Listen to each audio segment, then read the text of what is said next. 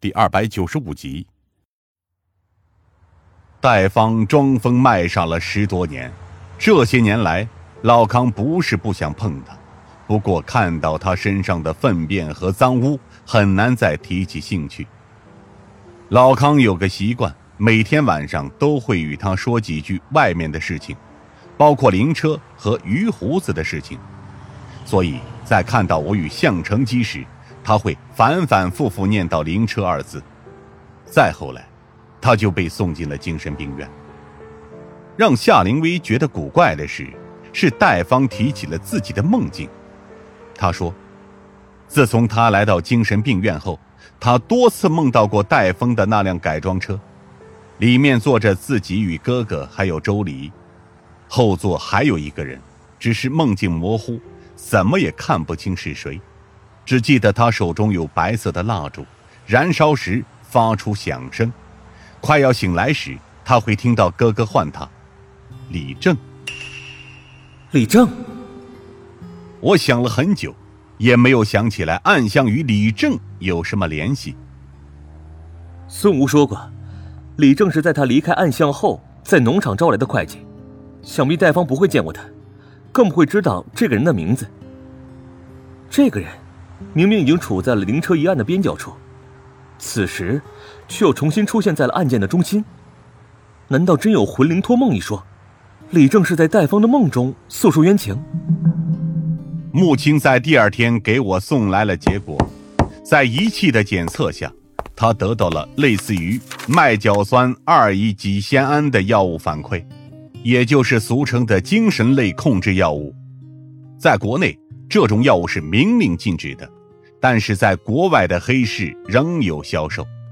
有些不法分子会不顾艰险，长途跋涉得到这种药物，用来做一些不法之事。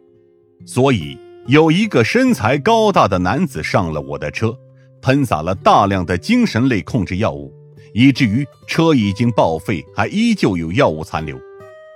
现在看来，那个人着实对我起了杀心。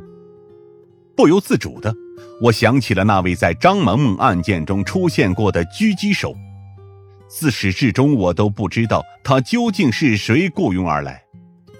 陈老师与陆博云都不曾承认是他们请来的杀手，而现在我虽然有嫌疑人，却依旧在怀疑是不是有一个暗中操纵一切的人，比如那个与戴白泽同吃同住甚至同睡的人。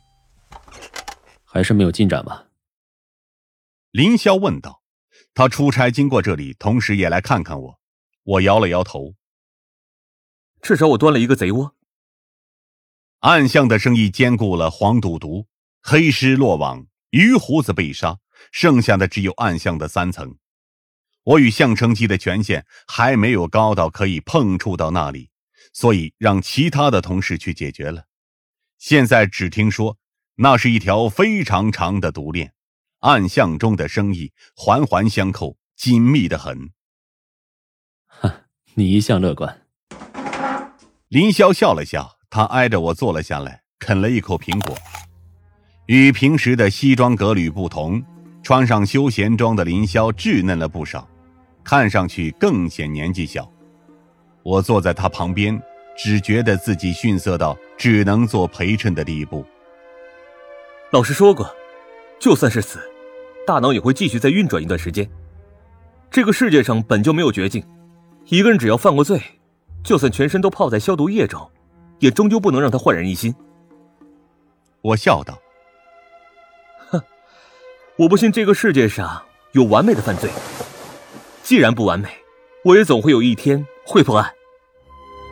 那最好。”林霄冲我点了点头。你这次的案子我有关注，尤其是暗巷的毒链，据说至今 BOSS 还在外面。要是有兴趣，我连连摆手。谢谢你。另外，我来找你还有另外一件事情。